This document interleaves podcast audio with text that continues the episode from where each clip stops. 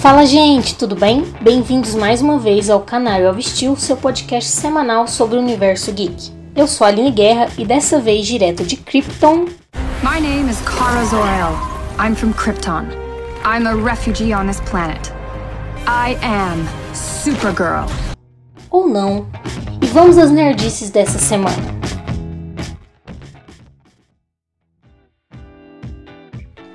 Primeiro assunto de hoje é a nova e última temporada de Game of Thrones.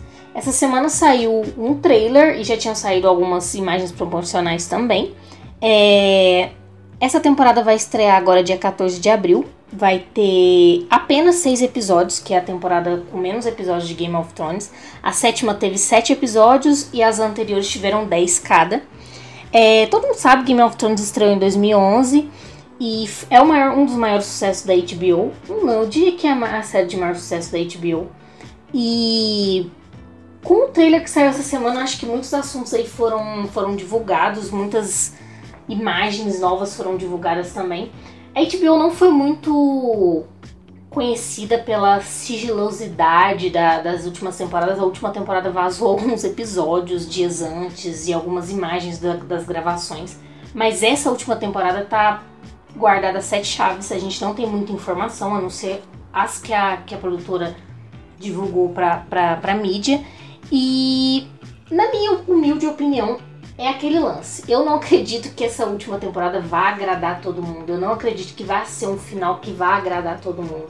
Até porque eu acho que Game of Thrones é uma série bastante separatista em termos de opiniões. Nós temos as, as casas, e com isso, cada um acaba torcendo para uma. Eu, por exemplo, sou Targaryen extremamente fã de Daenerys Targaryen. Para mim, ela deveria ser a rainha de, de Westeros e de, de toda a série. Só que eu não acho que vai, esse vai ser o final. Tem a galera que prefere os Starks, outros que preferem os Lannisters, então acaba que eu acho que não vai dar para agradar todo mundo no final. Eu acho que esse final vai ser interessante em termos de proporção. Eu acho que vai ser um final muito grande. Eu acho que vai, vão ser chocados várias vezes nessa nova temporada, como Game of Thrones é conhecido por fazer. Mas não temos muitas informações. É, pelo, pelo último trailer a gente viu a chegada da Dany e do Jon Snow em Winterfell, também a reação da Sansa e da Arya vendo os dragões chegando também, eu achei bem interessante. Eu não acho que a Sansa vai se dar muito bem com a Dany pelas imagens e pelo, pelo trailer, pelo que estão falando. Eu acho que vai ter ali sim uma rivalidade por poder também e eu, eu acho a Sansa uma personagem que tem um desenvolvimento bastante interessante. Ela passou por muita coisa e eu acho que ela se ela passou da garota ingênua para uma líder muito forte. Então assim, é uma personagem que eu aprendi a gostar muito. Então eu acho que ela vai ter um destaque interessante nesse final. A Arya também. Acho que as personagens femininas de, de Game of Thrones são personagens extremamente fortes. Eu acho que até as que a gente ama odiar, como no caso da Cersei, eu acho que a gente entende esse lado mais forte delas pelo ambiente. Eu acho que é o ambiente que desenvolveu muitas personagens nesse ponto.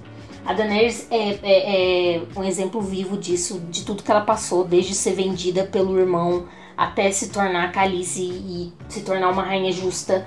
E por mais que tenha seus defeitos também, ela sempre tentou fazer o que era melhor não só para ela, mas pro povo também. Eu acho uma personagem fantástica. Não sou a favor do envolvimento dela com o Jon Snow, pelo fato de que eu acho que é uma maneira de diminuí-la. Eu acho que eu vi algumas fotos dessa temporada e ela aparecendo como o par romântico do Jon Snow e eu não acho isso legal. Até porque eu acho que o Jon Snow, polêmica, momento polêmica, eu não acho que o Jon Snow é metade do personagem que a Daenerys é. Eu acho que ele não tem metade da coragem e da personalidade que ela tem. Então, um final para mim de Game of Thrones que eu acho que seria bastante interessante e satisfatório seria a Daenerys não trair o Jon, mas assim, conseguir liderar sem ele, sem a necessidade dele, dele estar ao lado dela ou ela estar do lado dele. Mas eu não sei se esse vai ser o fim. Na verdade, eu, como uma boa fã de Game of Thrones, acho que todo mundo vai morrer no final, não vai sobrar ninguém nos seus os White Walkers. Mas Game of Thrones estreia essa nova temporada agora dia 14 de abril. Vamos ver o que vai acontecer. Não temos muitas informações até agora, mas acho que somos todos bastante interessados nessa nova temporada. As informações que a gente tem sobre esse universo são algumas séries derivadas que a HBO já confirmou. O, o escritor também da, da saga também já confirmou que estão sendo produzidas. A primeira que tem um nome, eu não sei se é provisório ou não, eles confirmaram, desconfirmaram várias vezes, que é The Long Night. Tem estreia prevista para 2020. E segundo o R. Martin, vai se passar 5 mil anos antes de todo esse período de Game of Thrones, desse período dessa série que a gente está assistindo agora. Já tem a confirmação da protagonista que vai ser interpretada pela Naomi Watts. Eu acho um bom nome, eu acho uma excelente atriz. E também foi divulgado que provavelmente vão mostrar um pouco das, da história dos White Walkers, a origem deles e também a origem dos Starks. Mas eu acho que essa primeira série derivada vai ser muito interessante. Nós não temos muitas informações ainda, mas a estreia já está confirmada para 2020. As produções devem começar já esse ano. Então fica aí mais essa expectativa, porque com o fim de Game of Thrones agora em, em abril, começa essa última temporada, vamos ficar um pouco órfãos desse, desse universo. É, já, foi, já foi dito também que nenhuma dessas séries vão dar continuidade ao universo Game of Thrones, então serão histórias do passado mesmo, de construção. Eu acho bastante interessante, eu acho uma perspectiva muito interessante, estou bastante interessada. É uma carga de informação muito interessante. Eu acho que vai ser muito legal ver isso numa série, ver esse desenvolvimento numa série. Então eu acho que foi uma excelente ideia da HBO fechar esse contrato dessas séries derivadas. E vamos esperar, né? Quem sabe no final, até o final desse ano, temos mais informações desse, de The Long Night e das próximas séries derivadas também de Game of Thrones. o nosso próximo assunto foi o cancelamento da série Arrow pela CW. Eu tinha comentado no, no primeiro podcast sobre o fato da CW ter renovado as suas séries do Arrowverse para as próximas temporadas. Então, Legends of Tomorrow foi confirmada a quinta temporada, Supergirl também a quinta, Flash a sexta, Black Lightning a terceira. Temos a perspectiva do lançamento da primeira temporada de Batwoman. Porém, essa semana saiu a informação de que a oitava temporada de Arrow vai ser a última. A série que está há sete anos no ar já e é a percussora desse Arrowverse. Temos assim o Oliver Queen sempre como central entre os crossovers e a série, a série Flash foi praticamente feita, moldada em volta também de Arrow. Temos alguns personagens importantes de Legends of Tomorrow que saíram de, desse universo também, como Sarah Lance, Ray Palmer. Então, assim, é a, é a principal série de super-herói da CW. O primeiro, pelo menos foi a primeira depois daquela fase Smallville. E foi dito essa semana que vai chegar a última temporada. Pessoalmente, uma opinião minha, assim, eu, Aline, é... Arrow foi uma série que eu acompanhei sim. Inclusive esse ano eu decidi que eu ia não assistir mais. Porque eu acredito que é uma série que teve muito altos e baixos. Eu acho que tivemos temporadas muito boas e depois as últimas temporadas foram um pouco ruins. Teve várias decisões de roteiro que eu pessoalmente não concordo e eu acho que os fãs também concordam com essa opinião. Como, por exemplo, o fato da morte da Canário Negro, da primeira Canário Negro, a Laurel Lance.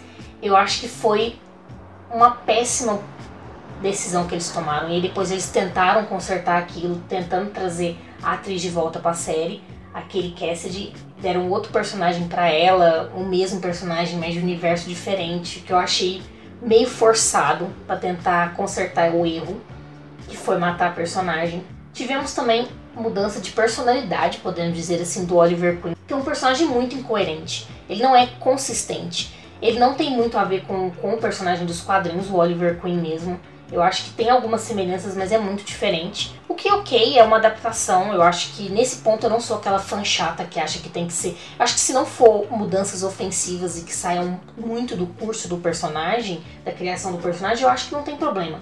Uma adaptação da, pra televisão não tem problema ser diferente dos quadrinhos. Mas esse Oliver Queen é muito diferente, assim. E eu acho que é uma série que sofreu vários picos de audiência. Eu acho que ela fez muito sucesso, depois caiu um pouco com o surgimento das outras séries também, ela foi perdendo foco.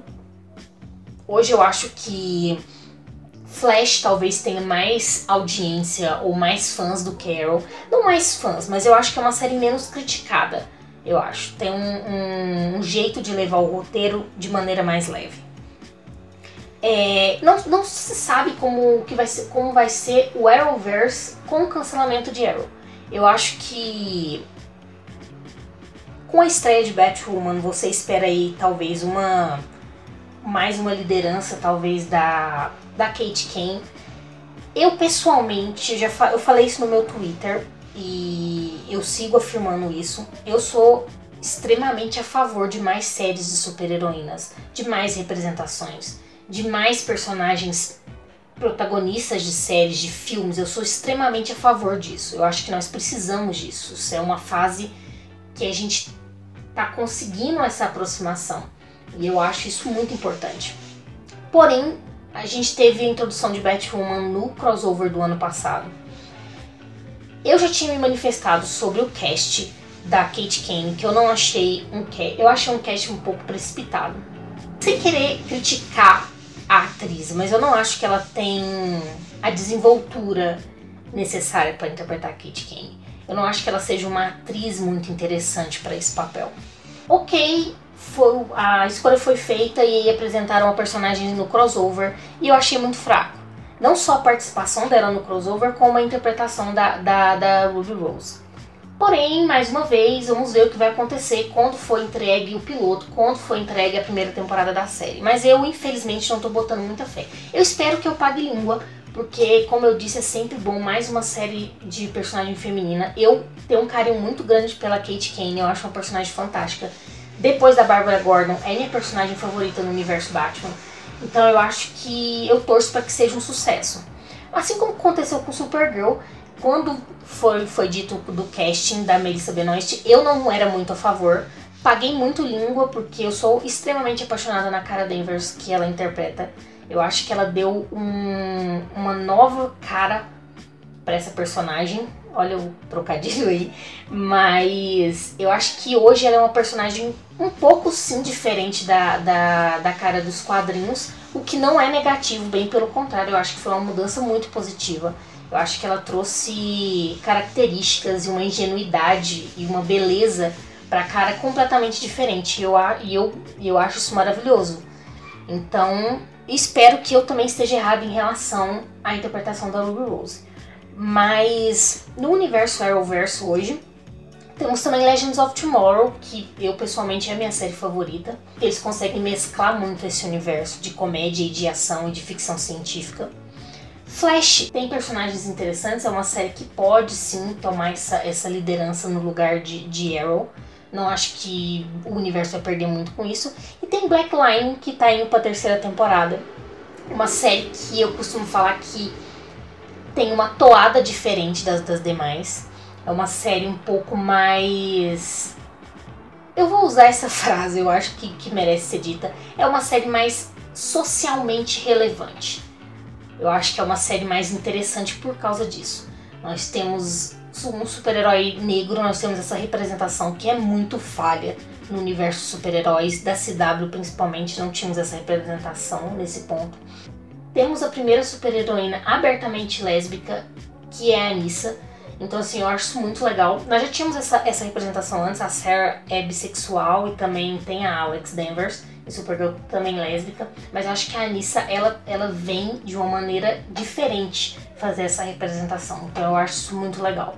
Então Black Line é uma série muito massa, mas eu acho que não é todo mundo que assiste. Eu acho que do universo CW talvez ela seja a menos popular. É uma série que também tem streaming na Netflix, ela é original Netflix, ela fica ali no meio termo, que eu acho que é uma coisa muito boa, porque eu acho que dá uma qualidade diferente para a série. Mas é isso, a Arrow foi cancelada. Óbvio, tá confirmada para a oitava temporada, mas vai ser a última. Eu pessoalmente vou sentir muito falta da Canário Negro, a personagem Canário Negro, que eu acho que eles fizeram uma bagunça muito grande com ela no decorrer dos anos, porque tivemos no início a representação da Laurel Lance mesmo, interpretada pela Katie Cassidy, que eles demoraram muito para desenvolver a Canário Negro da Laurel. E aí quando eles desenvolveram, eles mataram a personagem no ápice eu achei isso um absurdo. Depois eles trouxeram a Dinah Drake para fazer essa segunda Canário Negro, que eu não, fui muito fã, confesso. E hoje já tem a personagem da Black Siren também, então assim, eu vou sentir falta dessa, dessa, dessa representação dessa personagem. Torço para que quem saiba essa personagem não possa ser introduzida em Legends of Tomorrow, já que a Sarah foi uma personagem que migrou de Arrow para Legends. Inclusive, eu acho que foi uma das melhores coisas que aconteceu com o personagem, que foi uma personagem muito sofrida em Arrow e ela conseguiu essa redenção em Legends. Então seria muito legal se isso acontecesse com a Laurel, mas não sei se vai acontecer. Mas eu acho que Arrow cumpriu seu papel como. Acho que foi uma das primeiras séries de super-herói percursoras, eu acho, na televisão da DC. Foi a primeira a dar vazão a esse universo, o Arrowverse. Então eu acho que cumpriu seu papel, eu acho que deixou bons e maus momentos, mas acontece. É, muitos vão falar que isso, isso é a opinião de uma pessoa que não era muito fã da série. Mas me deu uma personagem que é extremamente cara a mim, que é Sarah Lance. Então eu acho que eu sou grata a Arrow. E é isso, chegou ao fim. Obrigada pelos bons momentos e nem tanto pelos maus. Encerrar o podcast dessa semana, vamos falar do tão esperado momento. Chegou, dia 8 de março, a grande estreia de Capitã Marvel. Depois de anos de espera, literalmente anos, porque foi um filme desenvolvido, a ideia foi desenvolvida em 2013 e anunciada em 2014. Então faz mais de cinco anos. A gente teve o casting da Brie Larson em 2016. E é só que as gravações só vieram começar em 2018. Então assim, foi uma espera agoniante, pelo menos para mim foi. Eu acho que para todos os fãs da Capitã e também dessa necessidade desse filme de super-heroína que a Marvel demorou tanto para dar. Então chegou o grande dia. A estreia do filme, dirigido pela Anna Borden e pelo Ryan Fleck. Estreando, obviamente, a Brie Larson, Samuel Jackson, Jude Law, Gemma Chan e o Greg Clark. Essa semana já teve a, a, a estreia mundial, tivemos também alguns pedaços novos, trailers e imagens. O enredo que a gente sabe se passa, se passa nos anos 90, a volta da Carol pra, pra Terra, então vai mostrar um pouco desse passado dela, como ela se tornou a capitã. E também eu acho que a interação dela com o Nick Fury e com a Shield, que eu acho que vai ser muito legal. Eu, como também deixei claro no primeiro podcast, sou uma grande fã da Shield da criação da Shield e da importância dela para essa base da Marvel, para essa base de super-heróis. E eu acho que vai ser mostrado um pouco disso. Minha dupla favorita da Shield, óbvio, Peg Carter e o Phil Coulson. Não temos a confirmação de que a Peg vai aparecer, mas eu acredito que sim, eu espero que sim. Eu acho que ia ser muito legal, ia ser muito especial se a Peg aparecesse no filme, porque, querendo ou não, esse filme significa muito para muitas pessoas. E eu acho pra gente que é fã dessas super-heroínas é muito importante ter a Peg, porque eu acho que a Peg foi a primeira, ela foi pioneira, ela criou a Shield do nada. Então eu acho assim, que quem viu a série viu que desde do trabalho dela na, na SSR com o Capitão América e depois a criação da Shield com o Howard Stark. Então acho que ia ser emblemático se ela aparecesse no filme, talvez a interação dela com a Carol, ou pelo menos se ela fosse mencionada, acho que ia ser muito legal. Eu tô muito ansiosa para assistir o filme, eu devo assistir agora nesse final de semana. Inclusive no podcast da semana que vem vamos estar tá fazendo uma review sobre o filme. Eu acho que vai ser importante em termos de abrir esse caminho para os próximos filmes aí. Eu acho que nós já temos o filme da Viúva Negra confirmado, eu acho que vai ser só o primeiro de muitos. Não temos muitos spoilers aí, sem querer dar muitos spoilers do que pode acontecer, até porque a gente também não tem muita muita informação sobre. Mas é essa história mesmo dela voltando para a Terra e redescobrindo quem ela era antes de, de se tornar meio Kree. Eu acho que vai ser um filme fantástico. As pessoas que viram nas pré-estreias falou que vale muito a pena, que é um filme que mudou completamente a maneira da Marvel de fazer filme. Eu acho, eu, eu vi coisas bastante positivas. E apesar do que estão falando por aí do possível boicote ao filme, que eu acho patético e absurdo, porque não existe motivos para esse tipo de, de situação. Eu acho que vai fazer um extremo sucesso. Eu espero que sim, eu espero que seja o filme de maior bilheteria da Marvel. Eu espero que faça tanto sucesso que empolgue mais as pessoas a ir ao cinema assistir. Para que possa ser divulgado o poder não só da, da Carol Danvers, mas também das super-heroínas. E que ela venha sim liderar essa próxima geração de super-heroínas. Então é isso, gente. Vão assistir Capitã Marvel a partir de dia 8 agora de março, hoje no cinema. E semana que vem vamos estar falando mais sobre o filme e vamos estar falando mais também desse universo geek no geral. É isso, pessoal. Até semana que vem.